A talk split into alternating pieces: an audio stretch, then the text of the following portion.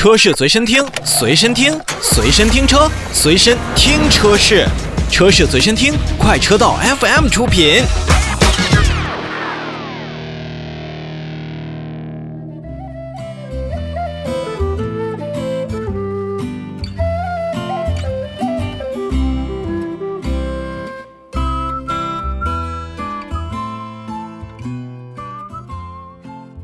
提到广汽传祺呢，我相信放在十年前，大家一定会很陌生。但是十年后的今天，我估计大家也都知道，广汽下面有这么一个自主品牌，而且它所推出的旗下的车型也都是覆盖了非常全面的细分市场。比如说有轿车，有 MPA，有 SUV。广汽传祺呢，也是国内为数不多的一个在自主品牌当中覆盖了全部大类的细分市场的一个品牌。那么，对于二零一一年品牌成立之初开始呢，广汽传祺就每年举办了叫“没有弯道的传奇世界”的试驾的体验活动。如今呢，算到今年已经办了第十季，每次呢都是以非常丰富的项目的体验，都会展示传奇车型的驾控的一些特点，包括它的一些安静和整个的操稳的一个性能。那么在前几集当中呢，我们也是分别能够体验它的，比如说传奇的 GS 八、GS 五，包括 GA 六、GA 八等等车型。那在今年呢，除了在车展上刚刚更名的 M6 和 M8 放到了展台上，可以让大家进行展示之外呢，像 GS4 的酷配和传奇 GS3 Power 也都是成为了没有弯道的传奇世界第十季的主要让大家体验的车型。也可以见到这两款车呢，应该是目前传祺品牌在整个的营销方面，或者说是整个想要走量的方面。呃，会比较主打的两款车型，而且这两款车型价格也是相对更亲民。比如说传祺的 GS 四、传祺的 GS 四酷配以及 GS 三 Power，它的售价也都是相对来说更加平易近人的。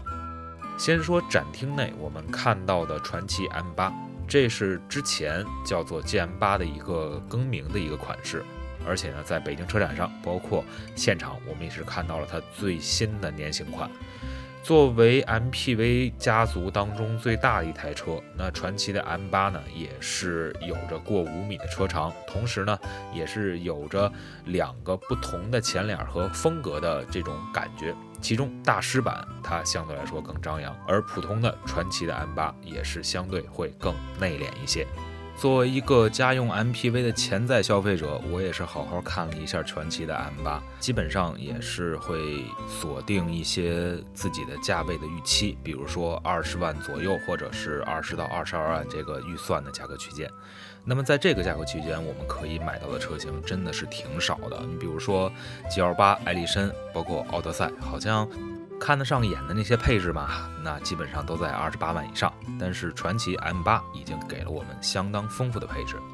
虽然在顶配当中，老款跟新款最大的不一样就是取消了后排的这个靠背上的这个显示屏，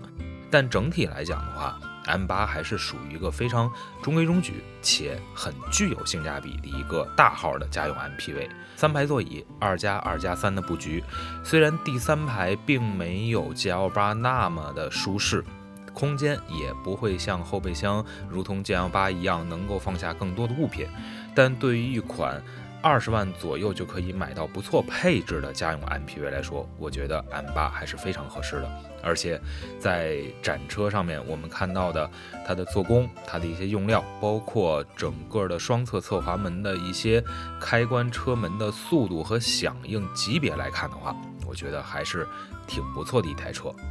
那除此之外呢，在这次的活动当中，我们也是试驾了刚才所提到的像 GS Coupe，还有包括传祺的 GS3 Power。在整个的这种试驾过程当中呢，它其实分为了几个项目，其中包括直线加速，包括弯道的一个循迹的稳定性，还有包括麋鹿测试，以及相对的一个比较简单的绕桩测试。